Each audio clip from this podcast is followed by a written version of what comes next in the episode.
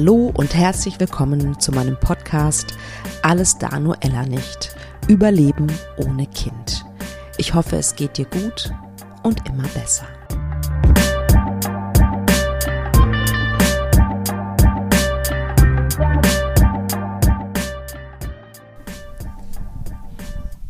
Schön, dass ihr euch diese Folge meines Podcasts anhört. Herzlich willkommen. Ich durfte Linda interviewen. Ähm, Linda ist ein sehr besonderer Mensch, wie ich finde, die leider auch zwei Fehlgeburten erleben musste und die sehr besonders mit ihrer Trauer umgegangen ist. Und ähm, ich wünschte, ich wäre so weit gewesen wie sie ähm, damals, als ich meine Fehlgeburten hatte. Ich habe die in mich reingefressen, mh, mm, buchstäblich. Habe wirklich nur meinem engsten Kreis, mit meinem engsten Kreis darüber gesprochen. Und ja, Linda hat einen Brief geschrieben und den dann wirklich verschickt an einen großen Kreis von Menschen, also als E-Mail verschickt. Sie erzählt gleich, warum sie das getan hat, ähm, warum sie diese Initiative ergriffen hat. Und ähm, ich finde das sehr, sehr großartig. Chapeau, kann ich dazu nur sagen. Und ja, sie liest den Brief auch gleich vor. Und ich bin sehr gespannt, was ihr zu dieser Folge sagt, wie ihr das findet, wie sie das gemacht hat, ob ihr euch das auch trauen würdet, weil da gehört ja wirklich auch eine gehörige Portion Mut dazu. Und ja, jetzt höre ich auf zu reden und viel Spaß beim Hören dieses Podcast-Interviews. Ja, herzlich willkommen zu einer neuen Folge von Alles da, Noella nicht. Einen ganz wundervollen Gast habe ich heute wieder bei mir. Das ist Linda. Und ähm, ja, ich weiß gar nicht, wann wir Kontakt aufgenommen haben. Es ist schon ein paar Monate her tatsächlich. Und ähm, vielleicht kannst du es gleich selbst erzählen, wie du auf mich gekommen bist. Das weiß ich gar nicht genau. Ich glaube über meinen Podcast. Ne? Und ja. Ähm, ja, Linda hat leider zwei Fehlgeburten gehabt und ähm, hat aber eine ganz besondere, also ist auf eine ganz besondere Art damit umgegangen und davon erzählt sie uns heute. Ganz, ganz herzlich willkommen, liebe Linda. Danke, hallo. Hi. Ja, magst du dich kurz vorstellen? Gerne, ja. Ähm, genau, ich bin Linda, ich bin jetzt 36 Jahre alt und meine erste Fehlgeburt hatte ich im Oktober 2019 und die zweite im Oktober 2020. Hm. Ähm, die erste war so in der siebten Woche und die zweite in der zehnten. Ja, genau. Hm. Ja, und ich meine, das ist ja noch gar nicht so wahnsinnig lange her, ne? Oktober 2020 sind ja echt tatsächlich nur ein paar Monate, ne? Und ähm, vielleicht vorweg, ähm, du hast aber auch Gutes zu erzählen, sozusagen, etwas mhm. Hoffnungsvolles. Ja, genau. Also jetzt bin ich zum dritten Mal schwanger gerade. Mhm. Herzlichen Glückwunsch. danke.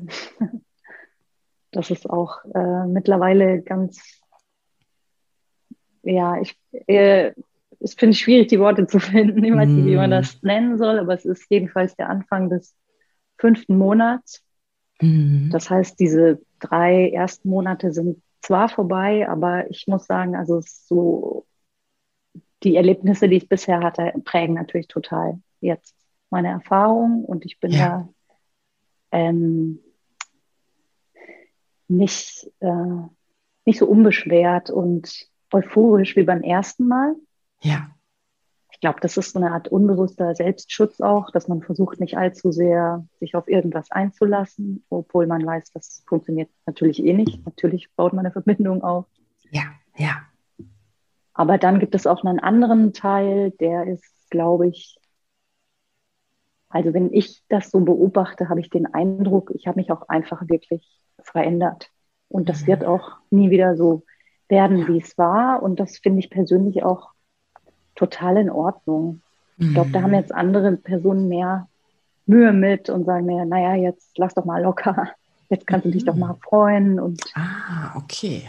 Und ich merke, dass ich da auch schnell mal ein bisschen wütend werde oder so und mir mm. denke, mhm. hey, lass mich. Das hat schon alles so seine Richtigkeit. So, ich bin glücklich, aber Glück hat sich ein bisschen jetzt zumindest in Bezug auf dieses Thema für mich verändert. Also für mich ist jetzt Glück, wenn ich das schaffe. Ich sage immer, wenn ich so eine Art Frieden hinkriege. Ne? Und das ja. bedeutet für mich, ich sage sozusagen zu diesem Kind, du bist herzlich willkommen, ich bin ja. bereit und so, aber ja. du darfst auch gehen. Ich will mm. das nicht so ja. festhalten und das ist, mm. damit das gelingt, natürlich längst nicht immer, aber wenn ich das schaffe, dann bin ich eigentlich ja in Ruhe und froh. Ja, glaube ich dir. Das ist sehr großherzig und trotzdem spüre ich auch sehr viel Schmerz. Ne? Es hat dich aus den Schuhen gehauen. Kann, kann man das so sagen? Es ist fast schon ein bisschen zu, lopp, zu salopp, ne? aber es hat dich wirklich mitgenommen. Ne? Absolut. Ja, auch immer noch, muss ich sagen. Mm. Hast also du immer noch, ja, ja genau. Ja, mhm. ja, glaube ich dir. Ähm, warst du ähm, von, von ein paar Jahren, sage ich jetzt mal, also warst du jemand, der sich immer ein Leben mit Kindern vorgestellt hat? War das sozusagen dein, also hast du, wenn du, wenn du eine Vision von deinem Leben hattest, so hattest, hattest du da, waren da, waren da Kinder Teil? Hm, ja, also so auf so eine Art, ja, auf jeden Fall, klar, ähm, weil ich auch aus einer großen Familie komme mhm. und das als was Positives erlebt habe dachte ich, das ist schon, das ist auf jeden Fall super. Aber es ist nicht mein größtes Lebensziel, Mutter zu werden. Mhm. Und mh, hm, richtig Thema wurde das schon so auch aufgrund meines Alters. Als ich dann eben 34 war, dachte ich, okay, also wenn das dann irgendwann passieren soll, dann und so vielleicht sogar mehrere, ja. dann müsstest du doch irgendwann auch anfangen. Ja, okay. Mhm. Also so ein bisschen eine pragmatische Überlegung, aber trotzdem natürlich ganz liebevoll. Also mhm. ja. so, und dann haben wir das angefangen und ich bin einfach, glaube ich, automatisch davon ausgegangen, Mutter zu werden, mhm. dass das halt nun mal so ist. Ja. Und dass das auch nichts, eigentlich kein, kein Weltwunder ist, weißt du? Man macht halt sein mhm. Leben, du hast deine ja. Themen, du bist an deinen Sachen dran und irgendwann kommen halt Kinder dazu. Ja. Aber du machst trotzdem deine Dinge weiter, der Partner auch. Ähm, klar verändert es sich, aber die Kinder kommen halt dazu, haben Teil, ja. kriegen ihren Platz. Und ja. Aber das war nie so mein, mein, mein Fokus, dass ich alles mhm. darauf konzentrieren wollte. Mhm. Und dann deine erste Fehlgeburt. Dann, also hat dich das überrascht, dass dieser Schmerz so groß und so tief war? Ja. oder ist? Hat mich echt überrascht, weil ich, ähm, ich wusste, dass es natürlich ist und dass das auf jeden Fall passieren kann. Davon war ich jetzt, ich war nicht von dem Ereignis überrascht. Doch, ja, klar war ich überrascht, aber ich war nicht verwundert, dass sowas überhaupt existiert, eine Fehlgeburt. Ja. Und dann war ich sehr überrascht davon, wie stark mich das mitgenommen hat. Eben gerade, weil ich nie so, ich dachte, dass,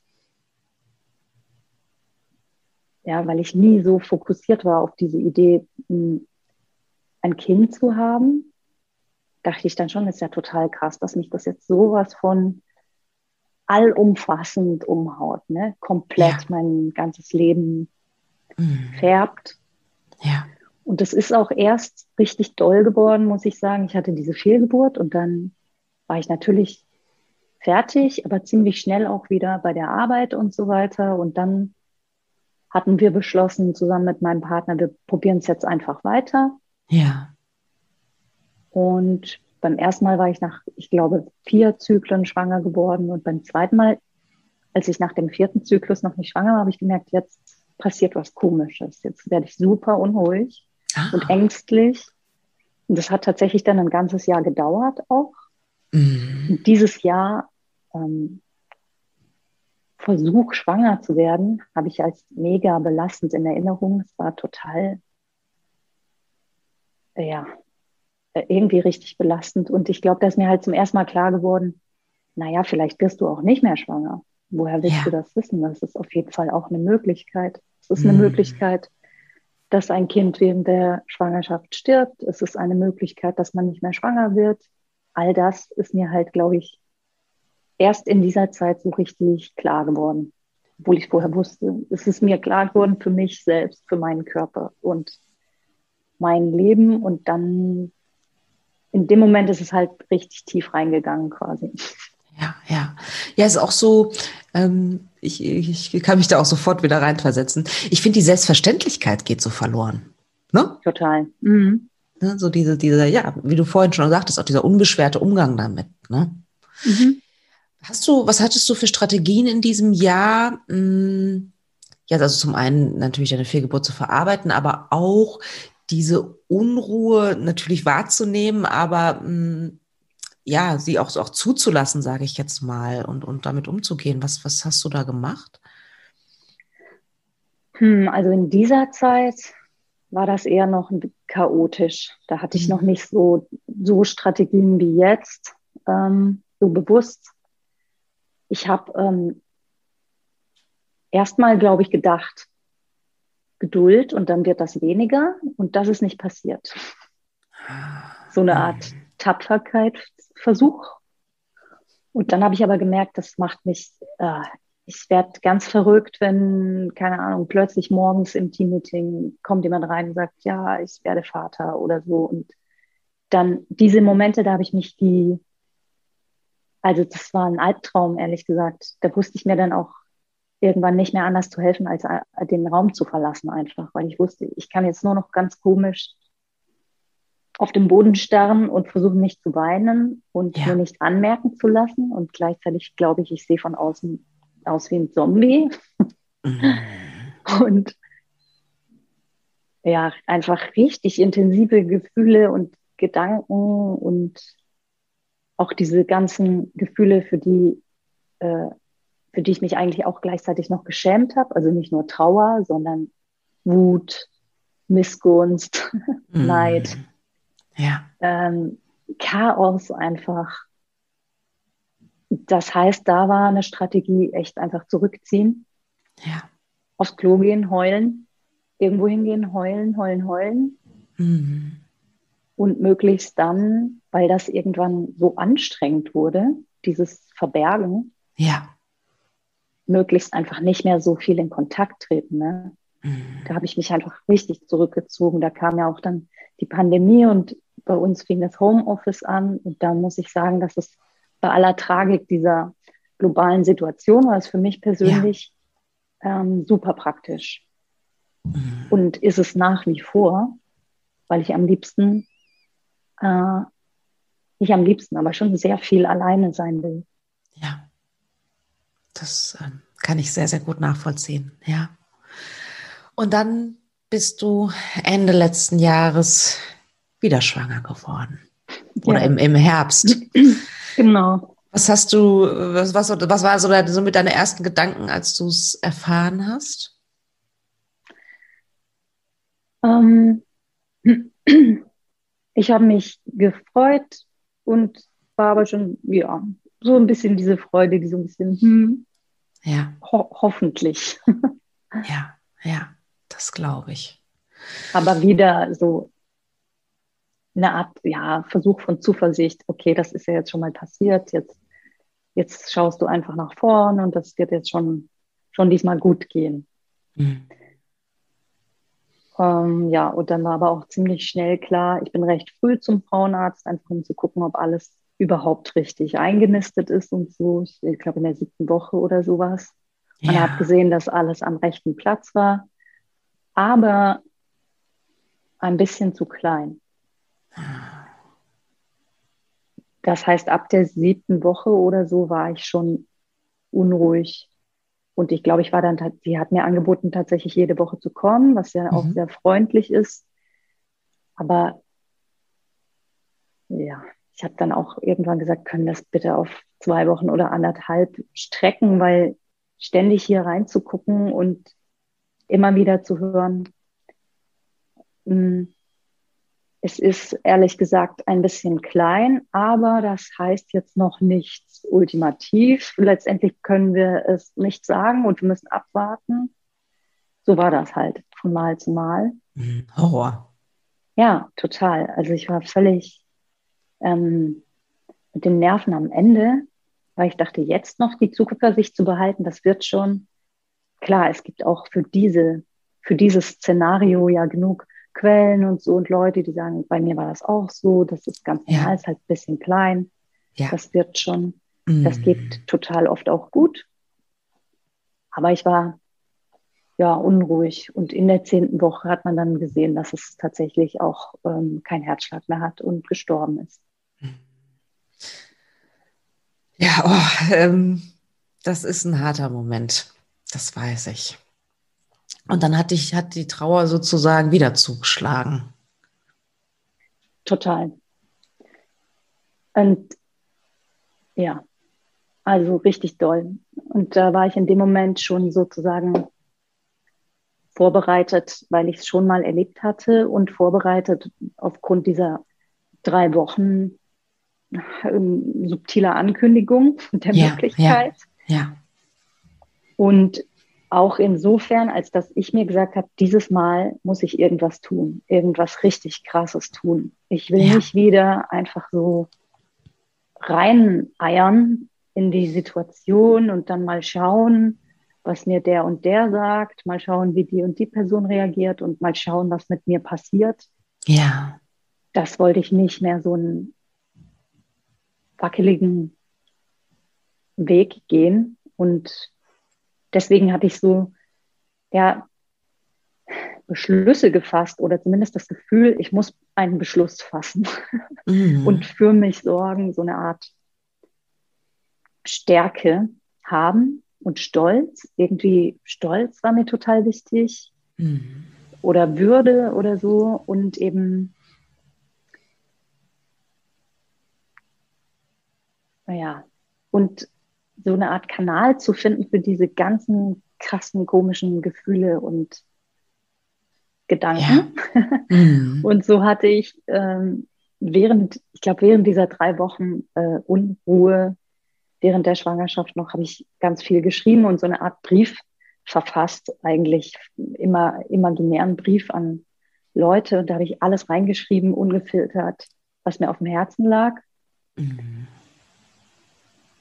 Und dann, als es klar war, dass ähm, die Schwangerschaft zu Ende ist, habe ich beschlossen, diesen Brief tatsächlich zu verschicken. Mhm.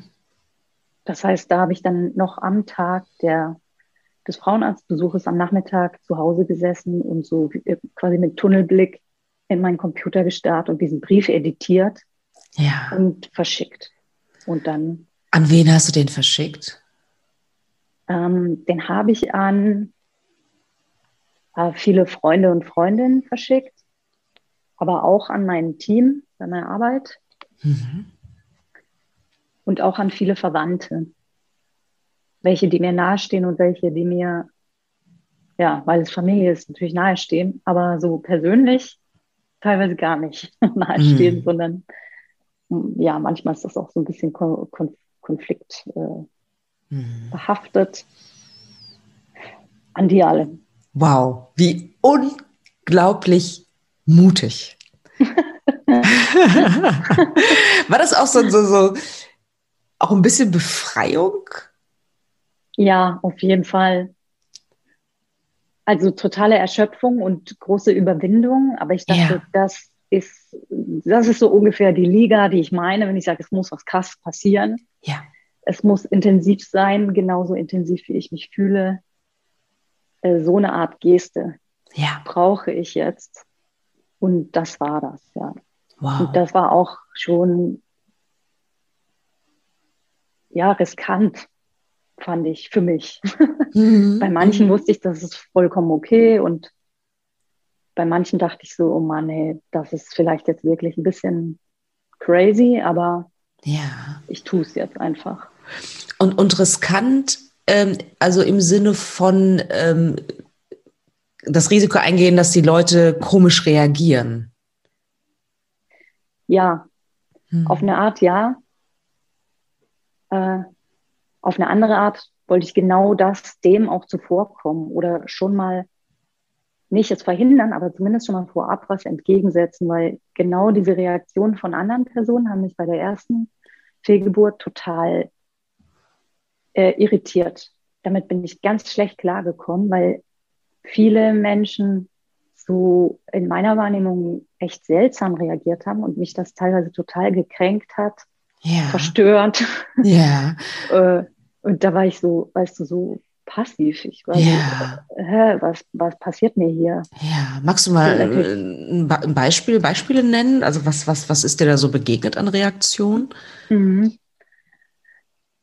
Ja, also vorab möchte ich gerne dazu sagen, dass ich glaube ich, ich selbst genauso komisch reagiert habe, bevor ich selbst die Erfahrung gemacht hatte. Ich erinnere mich, dass mir auch schon mal eine Freundin von ihrer Fehlgeburt erzählt hat und im Nachhinein denke ich mir, Gottes Willen, wie habe ich reagiert? Gar mhm. nicht, ehrlich gesagt. Ich war irgendwie null empathisch, ich habe es gar nicht kapiert oder ich habe keine guten Fragen gestellt. Äh, vermutlich habe ich auch so ein paar Plattitüden gesagt oder so. Ja, seltsam. Das ist mir eben auch passiert. Mhm. Ähm, ja, ganz häufig kam, ähm, ach so, ja, das war ja wirklich noch ganz klein. Ähm, in, ja, und damit halt auch der Satz, das ja, weiß man ja, ist ja natürlich, passiert halt oft. Mhm. Ähm, dann solche sehr nett gemeinten, zuversichtlichen Dinge wie, ich bin sicher, beim nächsten Mal klappt es. Daran hat mich gestört, so, ich bin sicher. Und es hat mich gestört, es klappt, wie so ein Erfolgsprojekt. Ich dachte ja. im Moment mal, das ist hier meine das ist ein, das ist schon eine Sache für sich. Ja. Das ist keine Geschichte des Scheiterns, weder mhm. von mir noch von diesem Wesen, sondern ja. das ist die Story. Ja. Egal, was danach kommt. Und es geht nicht darum, klappt es dann ähm, wie bei einer ja. Bewerbung oder so. Ja, ja. Ja, mhm. und dann auch sowas wie, na, jetzt wollen wir uns mit Person XY freuen, die bald ein Kind kriegt. Jetzt schauen wir halt darauf, freuen wir uns mhm. auf dieses Kind. Ja. Ja, solcherlei Dinge und die sind alle nett gemeint gewesen und ich glaube auch halb so wild, aber für mich waren das wie so riesige Slogans in Leuchtschrift, wo ich dachte, was ist los? Ja. Ich glaube, ich bin, weiß gar nicht, was ich sagen soll. Ich habe mich in so einer Situation meistens so gefühlt, als würde ich mich verteidigen wollen oder mhm. erklären oder ja. und auch das fand ich total bekloppt. Wieso soll ich mich jetzt verteidigen und erklären? Es geht nicht um einen Meinungsaustausch. Mhm. Ja. ähm, ja. Und diese, quasi diese Reaktion dachte ich mir so, dieses Mal ziehe ich mir den nicht rein, sondern ich ergreife sozusagen zuerst das Wort und stelle mein Narrativ der Geschichte mal so in den Raum und dann könnt ihr von mir aus sagen, was ihr wollt. Aber mir ist wichtig, jetzt erstmal meine Story zu erzählen. Ach, so verärgert hat er mich auch, dass es so in meinem Familienkreis quasi die Geschichte rumging, ne? Und sich das mhm. irgendwelche Onkels und Tanten erzählt haben, ja. ohne dass ich dabei war. Und da war ich halt total sauer, weil ich das einfach total intim fand ja. und mir dachte, ich weiß doch von euch auch nicht, wie euer Liebesleben ist oder was ihr für Ehekrisen habt. Wieso wird jetzt meine Geschichte hier besprochen, ohne dass ich anwesend bin? Ja. Und obwohl die bestimmt nichts, ich weiß gar nicht, wie sie das beurteilen, aber ich weiß auch nicht. Ich war einfach sowas von sensibel, dass ich ganz akkurat eigentlich bestimmen wollte, wann mhm. wer das wie bespricht oder so. Ja, ja, ja. Ja. Ich verstehe das total. Du wolltest deine Geschichte erzählen. Ne? Ja. Und das mhm. erinnert mich, äh, dieses Gefühl erinnert mich gerade total daran, als ähm, ich, die Idee für meinen Podcast kam. Ne, da habe ich mir auch sowas zurückgeholt, so, sozusagen. Also die Deutungshoheit oder wie auch immer man es nennen mag, so ich erzähle meine Geschichte und dann erzähle ich sie aber auch. Ne? Und dann, dann könnte klar dann, ne, was auch immer für Reaktionen kommen, aber ich möchte es erstmal erzählen. Ne? Ähm, insofern kann ich das total gut nachvollziehen. Und ähm, du hast dich bereit erklärt, diesen Brief hier vorzulesen. Ja, auf wow. jeden Fall. ich danke dir ganz herzlich. Möchtest du Sehr das gern. jetzt tun? Ja, mache ich. Wow. Äh, Ja, ein paar Sachen würde ich vielleicht heutzutage sogar ein bisschen anders schreiben, aber mhm. ich lese ihn so vor, wie ich ihn damals geschrieben habe. Ja, gerne. Und mir ist eingefallen, das war nicht am Tag der, des Frauenarztbesuches, sondern als ich von der Ausschabung nach Hause kam. Also einige Tage später. Okay. Mhm. Genau, da habe ich mich dann eine Woche oder eine Woche, ja, eine Woche krank schreiben lassen und dachte mir, diese Woche nehme ich dazu und widme mich jetzt wirklich so richtig dem, was hier passiert. Und die erste Aktion ist, ich mache diesen Brief. Ja. Okay. Liebe Freundinnen, ich schreibe euch heute über ein trauriges Erlebnis und hoffe, euch damit nicht zu irritieren. Diese Woche erlebe ich zusammen mit Jakob meine zweite frühe Fehlgeburt in der zehnten Woche. Diesmal mit einer Ausschabung. Die erste in der siebten Woche war vor einem Jahr. Sie verlief natürlich. Ich bin traurig, aber auch dankbar für alles Glück, das ich erleben darf. Beim Arzt bekam ich gesagt, das passiere sehr oft. Leider kannte ich aber kaum jemanden, dem es ähnlich ging. Erst als ich davon erzählte, hörte ich viele ähnliche Geschichten. So schreibe ich euch heute, um ein bisschen dazu beizutragen, dass dieses Thema kein Tabu oder sogenanntes privates Frauenthema bleibt. Damit Personen, denen Ähnliches passiert, sich weniger allein fühlen. Fehlgeburten und mehrfach Fehlgeburten sind nicht ungewöhnlich. Trauer, Sorge und Wut sind normal, manches davon sogar ganz heilsam. Ich empfehle das Buch Nicht nur Mütter waren schwanger von Alisa Tretau und den Blog das Ende vom Anfang.de. Falls jemand von euch über das Thema reden oder etwas fragen möchte, meldet euch gern.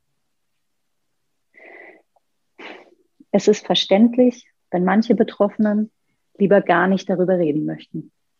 Mir persönlich hilft es, mit anderen zu sprechen, die diese Erfahrung kennen oder, obwohl sie es nicht persönlich kennen, anerkennen.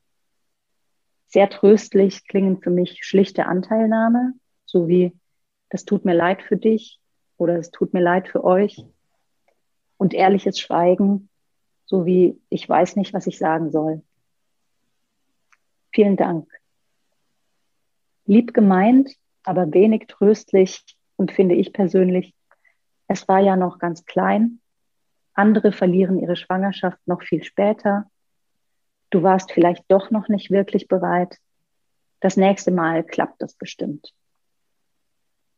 Diese Sätze klingen für mich, als relativierten sie das Erlebnis, als sprächen sie Trauer ab und so wirken sie versehentlich manchmal kränkend. Manches davon ist auch schlicht unwahr. Einen andächtigen, solidarischen Gruß sende ich an jene von euch, die Erfahrungen mit Fehlgeburt, Abtreibung, unerfülltem Kinderwunsch, künstlicher Befruchtung und Ähnlichem haben. Diese Geschichten erzählen sich nicht so leicht.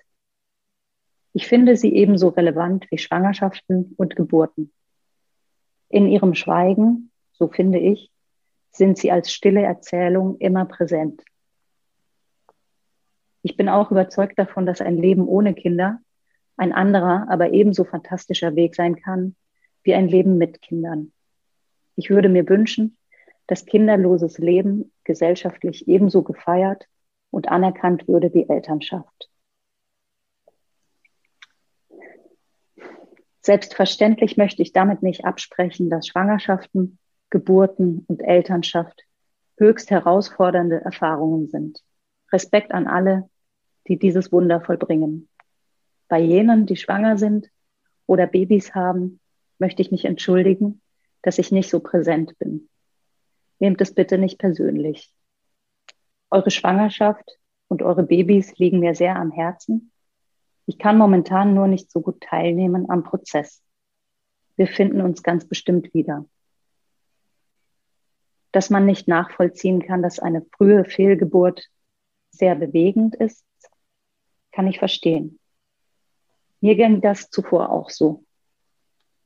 Mir ist bewusst, dass eine frühe Fehlgeburt ganz natürlich ist. Ich teile auch die Ansicht, dass dies nicht überdramatisiert werden muss und es wahrlich Schlimmeres in der Welt gibt. Dennoch ist es eine intensive Erfahrung mit nichts Geringerem als Leben und Tod. So scheint es mir legitim, das zu betrauern und zu besprechen. Dieser Prozess des Integrierens verwandelt die Trauer und den Schreck in Tiefe und so etwas wie Weisheit. Ich lerne auch viel über die abenteuerliche Schönheit des Loslassens. Fühlt euch bitte nicht verpflichtet, auf meine Nachricht zu antworten. Ich wollte es euch nur mitteilen, weil ihr mir wichtig seid und ich nicht verbergen möchte, dass Jakob und mich diese Erfahrung seit längerer Zeit berührt und verändert. Ich habe euch lieb und wünsche euch allen von Herzen das Beste. Eure Linda.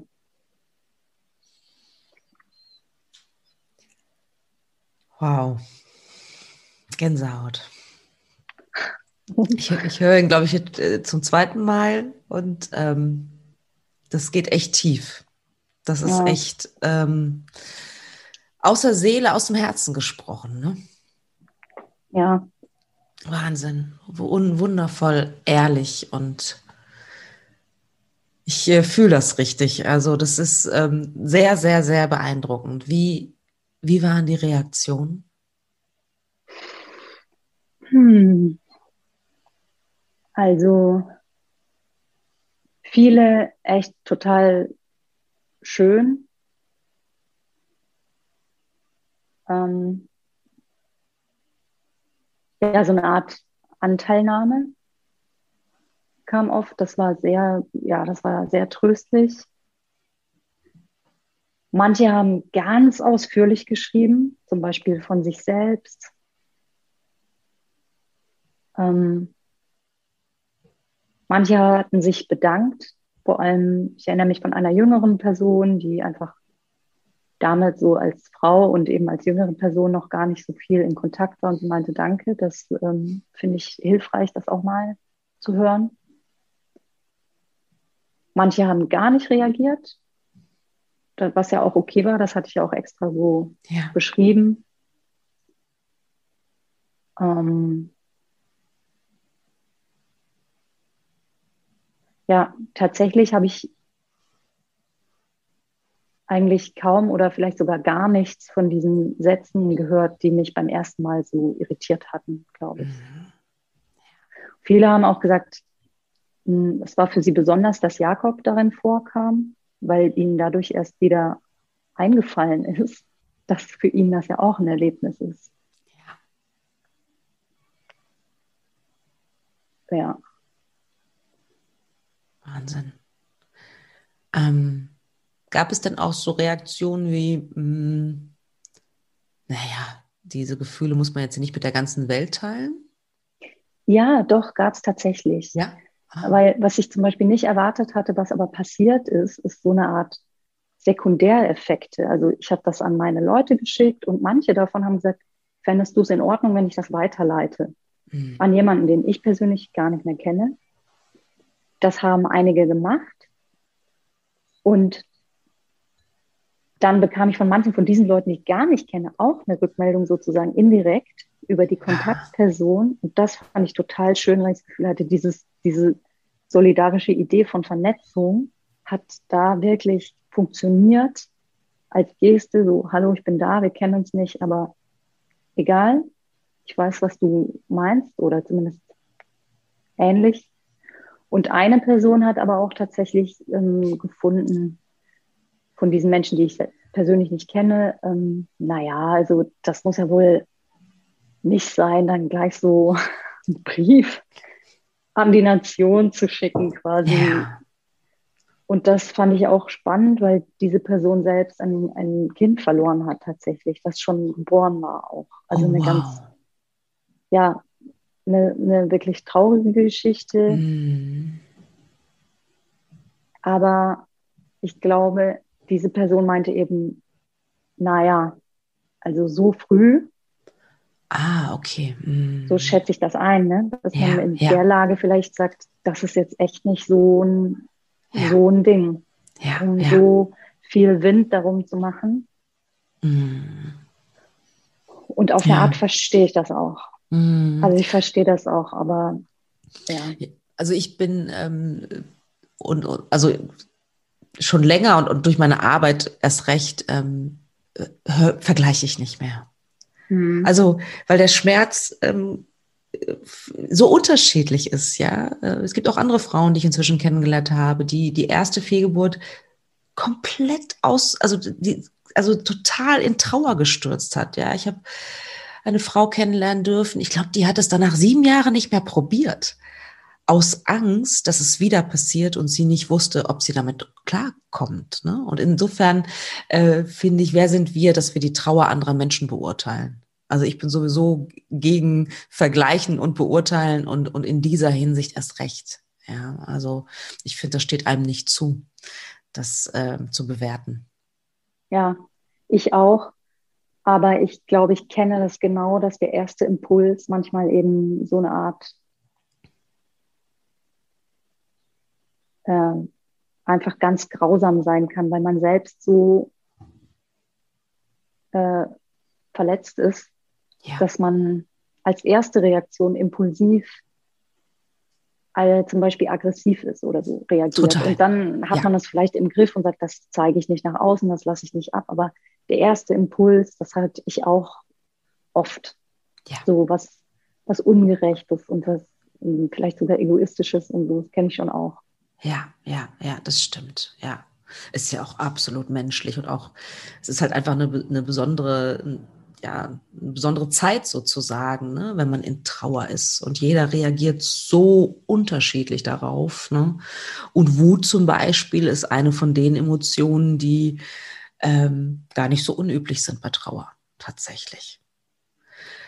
Und diese, also diese Wut hatte ich ja auch angetrieben, diesen Brief, glaube ich, zu schreiben. Also ich glaube, da ist auch Wut drin.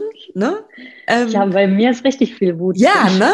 Bei dir ist richtig viel Wut drin. Kannst du, also magst du was dazu erzählen? ja, ich, äh, ich weiß nicht, warum das so ist. Und ich stelle nur fest, das ist nicht bei jeder Person so. Es liegt jetzt nicht, ja, das ist vielleicht, ja, ich bin oft mega wütend. Und ich glaube, das ist so eine Art ähm, ganz gesunde Reaktion, weil es ist immerhin energetisch und nicht so lähmend ja. wie eine Depression oder so eine Trauer, wo man einfach gar nichts mehr machen kann. Ja. Ja, es hat immerhin Kraft und ist aktiv.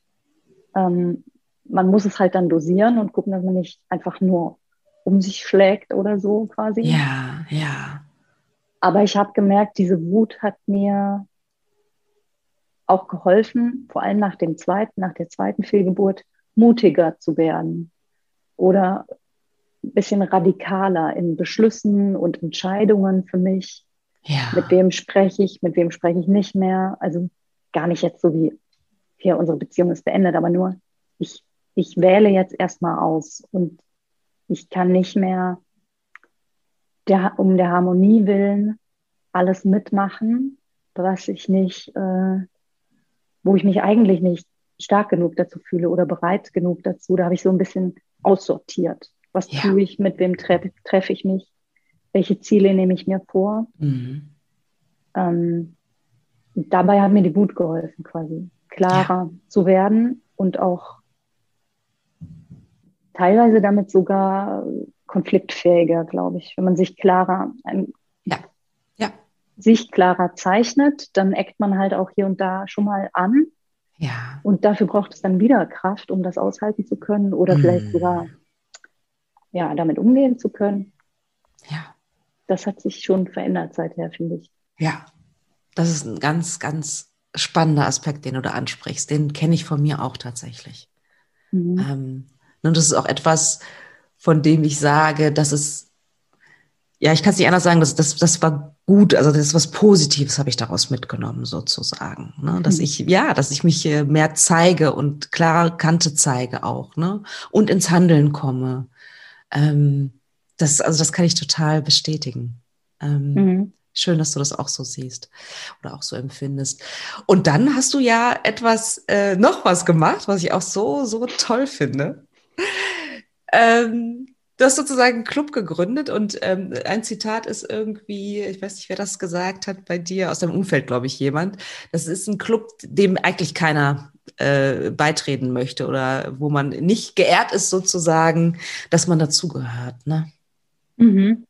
Ja, genau. Dieses Zitat, also Club, zu dem niemand gehören will, ist von Bettina Ray. Die ist eine, ich glaube, Neuseeland oder Australien. Sie ist jedenfalls Yoga-Lehrerin und hat auch eine Internet-Community. Mhm. Sie hat ein Buch veröffentlicht, Watering the Flowers, ähm, für den Umgang mit Fehlgeburten. Und ah. das hat mir, das hat mir viel geholfen, dieses Buch. Und im Internet findet man von ihr auch Videos, Meditationen und Yoga und so, sowohl für Schwangerschaft als auch äh, wenn man einen Kinderwunsch hat oder eben auch, wenn man eine Fehlgeburt erlebt. Ja. Ja. Kenne ich gar nicht. Ja. Also diese Sachen bezüglich Fehlgeburten haben mir damals total geholfen. Ich fand das ein bisschen mühsam, immer die Schwangerschaftsdinge dann so äh, mm. auszusortieren. Mm. Denn ihre Geschichte ist eben eine, wo dann doch noch ein Kind kam und mit diesen Geschichten hatte ich eigentlich Mühe. Mm. Aber den Teil, wo sie sich auf Umgang mit Fehlgeburten konzentriert. Der hat mir total viel geholfen in der Zeit und das Zitat fand ich halt super. Club, zu dem niemand gehören will, genauso ja. ist es irgendwie. Ja. Und dann auch dieses bisschen vielleicht sarkastische, so willkommen im Club, ist natürlich scheiße. Man will da niemanden willkommen heißen. Ja. Aber man ist es nun mal. Ja. Also manche von uns. Ja, genau. Und dieses, also diesen Club, den ich gegründet habe, ist ähm, ein digitaler Raum. Mhm. Wir treffen uns einmal pro Monat, immer am zweiten des Monats. Und angefangen habe ich auch erst im März. Das heißt, es gab jetzt am 2. März und am 2. April ein Treffen für anderthalb Stunden äh, auf Zoom. Also ein, genau, ein digitaler Meetingraum, den ich vorbereite, moderiere, zusammen mit einer ganz guten Freundin von mir, ähm, die eine die eine längere ähm, Kinderwunschbehandlung erlebt hat und auch eine Fehlgeburt. Das heißt, wir haben da auch ein bisschen unterschiedliche Erfahrungen. Mhm. Ja, und auch diesen Club habe ich sozusagen aus so einer Art Wut gegründet oder Flucht nach vorn, glaube ich. Und zwar aus einer Phase, wo ich richtig überdrüssig war, dass es keinen Space gibt, wo man nicht konfrontiert wird mit Geburten und Babys. So kam mir das jedenfalls vor. Man ist ja da auch, ja, je nach Thema, das einen umtreibt, ist man da vielleicht auch so ein bisschen sehr sensibel, aber mm. durch den Rückzug und durch meinen, dass ich halt entschieden hatte, okay, ich muss mich jetzt wirklich ein bisschen fernhalten von Schwangerschaften und Geburten, weil mich das jedes Mal so umhaut, dass ich danach nach so einer Begegnung einen Tag lang die Scherben aufkehren muss und mich wieder zurechtruckeln, bis ich wieder ja. auf den Beinen stehe. Das kann ich halt nicht bringen. Das ist einfach zu anstrengend. Ja. ja. Da dachte ich mir, dann ziehe ich mich jetzt halt mal davon zurück und dann wird das bestimmt irgendwann wieder, aber ich brauche Zeit. Mhm. Und dann habe ich festgestellt, dass auch im Homeoffice ständig auf Zoom Leute ihre Babys in die Kamera halten und stillen und so. Und da bin ich ganz ja, ich habe halt gemerkt, ich werde total aggressiv, ehrlich gesagt, weil mhm. ich finde das ja super, dass Leute im Prinzip ihre Kinder mit zur Arbeit bringen können, dass es heutzutage so ist. Ähm, ja. Unbedingt. Ja. Aber für mich ist es jedes Mal eine Konfrontation und wieder fühle ich mich so, hm, ich weiß nicht, wo ich hingucken soll. Ich darf auf keinen Fall so unhöflich sein und zeigen, dass mir das nicht so recht ist. Mhm. Sonst ist man irgendwie grausam. Mhm. Äh, ja, aber dass immer so viel Aufmerksamkeit halt darauf auch geht, hat mich wahnsinnig gemacht. Ne? Da dachte ich, ja, ja, gut, das ist halt jetzt hier sein Kind, hier wird gestillt, okay, können wir weitermachen. Ja, aber dass ja. dann halt zehn Leute noch die Details erfragen und letztendlich mhm. alles in einer Unterhaltung über Kita ja. endet, dachte ich halt so, Leute, mhm. ist ja okay, aber dann will ich genauso viel Redeanteil über unsere Stories ja. Und den gibt es nicht. Mhm. Den macht jeder mit sich selber aus. Ja. Und so war ich wie, ich hatte so krass das Bedürfnis nach einem Raum, wo ich sicher sein kann, hier werde ich nicht überrascht von dieser Konfrontation. Ja. Ja, und hatte dann so mal im Zorn gesagt, ich mache jetzt meinen eigenen Raum. Mhm. dann entscheide ich, wer da rein darf. Mhm. Ja, und dann dachte ich mir, stimmt eigentlich, wieso eigentlich nicht? Ja, toll. Und dann hast du diese Clubnacht gegründet sozusagen. Ähm, was würdest du sagen, ähm, an, an wen richtet sich diese Clubnacht? Also wer ist willkommen? Natürlich die, die es erlebt haben, aber auch darüber hinausgehend hast du dir gedacht, ne? Ja. Ähm, ja, total. Also willkommen ist eigentlich jede Person, die sich für das Thema interessiert, das heißt, man ist entweder selbst betroffen oder auch nicht. Man hat zum Beispiel das im näheren Bekanntenkreis erlebt und weiß nicht, wie man damit umgehen soll oder man weiß es. Mhm. Oder es waren auch schon Leute da, die weder betroffen sind noch im näheren Bekanntenkreis und die trotzdem sagen, das ist für mich halt auch genauso ein Thema wie, dass jetzt alle meine Freunde Kinder kriegen. Andere ja. vielleicht auch nicht. Und bei mir selbst weiß ich es noch nicht. Und ich will mir auch diese Möglichkeit anschauen oder ernst nehmen. Und ja, und selbstverständlich auch Leute, die Kinder haben oder schwanger sind, sind willkommen. Es war mir nur wichtig, deutlich zu machen, in diesem Raum geht es nicht darum. Ja. Und bitte sorgt für einen kinderfreien Raum ja. in diesem Videocall. Und falls ihr schwanger seid, dann ist es jetzt halt einmal nicht der Moment, darüber zu sprechen, weil das für manche einfach ein Trigger ist. Genau, also ja. mein Versuch war und ich hoffe, das teilt sich mit oder da bin ich auch oft für Kritik, um das noch zu verbessern, ähm, nach außen zu zeigen, es ist wirklich offen, aber schon, es gibt so, ich habe das Do's und Don'ts genannt, mm, mm. um einfach klar abzustecken, um was geht es hier und um was geht es hier auch nichts. Und das sicherzustellen, quasi, dass das geboten ist. Im Prinzip genauso wie ich mir das wünschen würde, einen Raum. Und dann ja. was auch da wieder so ein bisschen ein Risiko, dachte ich mir, ist das zu forsch, zu brutal, mhm. wenn ich das so artikuliere. Ja. Und habe dann beschlossen, ich, ich, ähm, ich versuche es jetzt einfach mal und dann werden sich bestimmt nicht alle davon angesprochen fühlen, auch nicht alle Menschen, die eine Fehlgeburt hatten. Ja. Aber diejenigen, die sich davon angesprochen fühlen, denen es vielleicht ähnlich geht wie mir, die haben hier einen Raum und vielleicht sagt jemand, mir ist das aber zu, weiß ich nicht, zu so und so, ich möchte lieber so einen ja. Raum, cool, dann kann die ja auch einen machen und umso ja. besser, dann haben wir verschiedene ja, ja, absolut. Möglichkeiten. Ja, ja. Ich, ich, ich liebe diese Intention, ne? dieses ähm, klar, alle, alle sind willkommen, auch Schwangere und so, aber es dreht sich halt gerade nicht um Schwangerschaft und Geburt und all das. Ne? Ähm, das ist ja etwas tatsächlich, was ähm, ich manchmal auch schwierig finde, je nachdem, äh, in welcher Gesellschaft ich bin und wie ich mich natürlich auch gerade fühle und so. Und ich meine, das ist ja auch ein wundervolles Thema. Das hat ja auch alle Berechtigung äh, ne, für einen Raum, aber dieses andere Thema hat halt auch Berechtigung, einen Raum zu bekommen sozusagen. Ne? Und deswegen finde ich das so wundervoll, dass du das machst. Und ähm, mhm. es ist ja auch so, also ich habe auch einmal teilgenommen, es ist wirklich äh, toll irgendwie mit sehr viel sehr spannenden und sensiblen Menschen.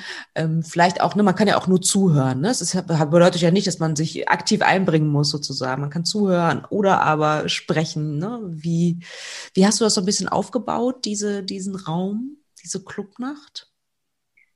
Mhm, genau wie du sagst, war mir das wichtig, dass niemand ähm, sprechen muss.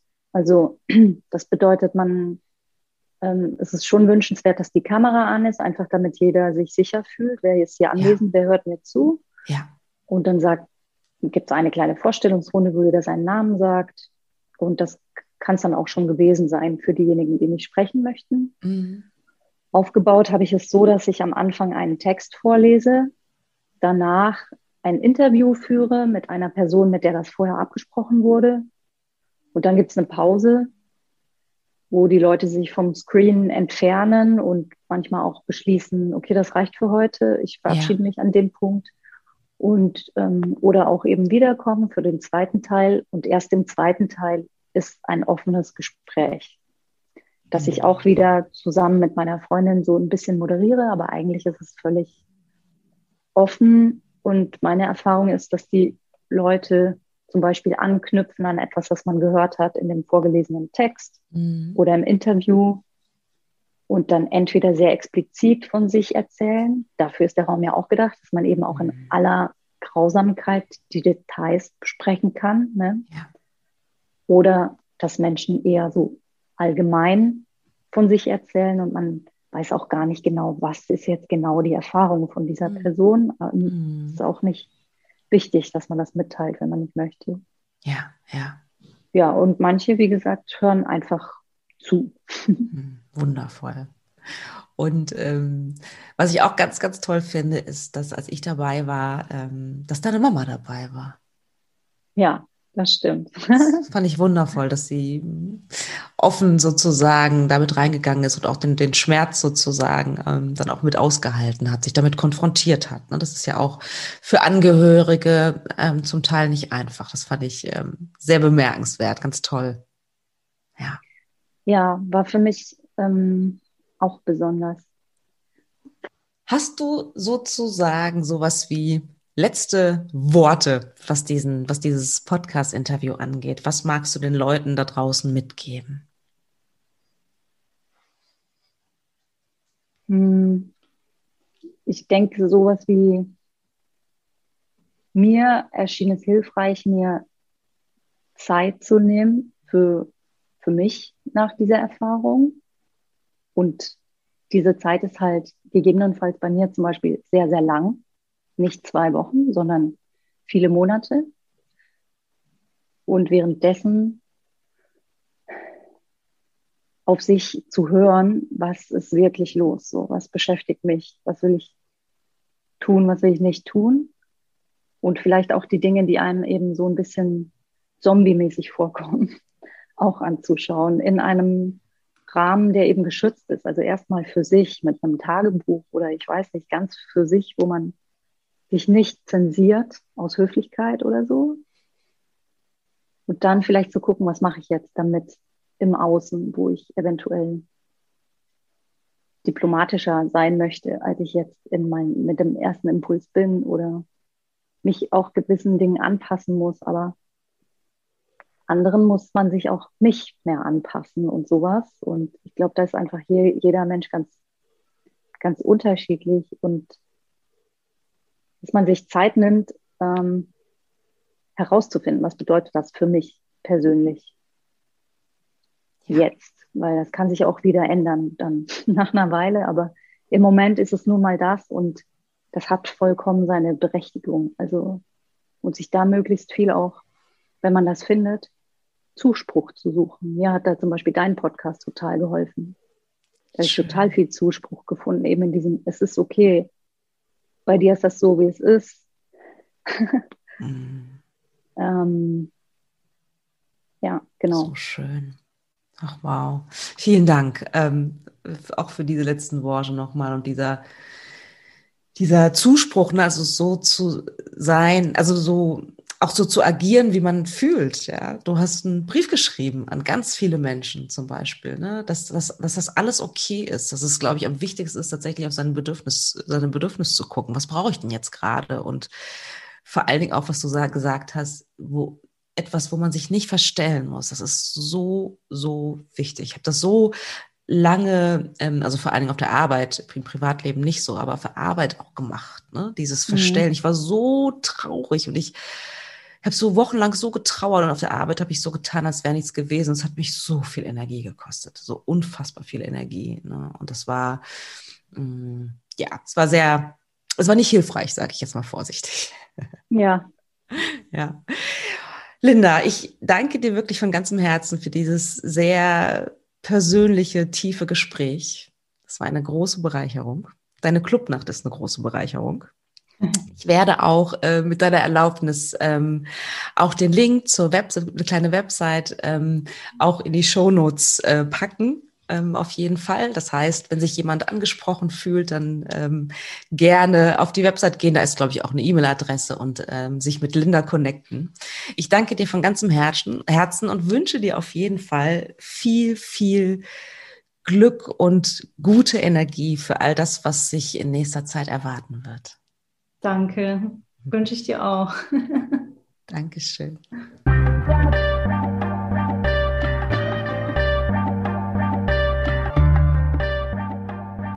Wie immer interessiert es mich sehr, was ihr denkt. Schreibt mir doch gerne eine E-Mail über podcast.praxis-apia.de oder über Instagram, Facebook oder sonstige Kommunikationskanäle. Ich freue mich wirklich über jede Nachricht, die ich bekomme. Und ja, vor allen Dingen freue ich mich natürlich auch, wenn du wieder Zeit mit mir verbringen willst beim nächsten Mal bei Alles da, Noella nicht. Überleben ohne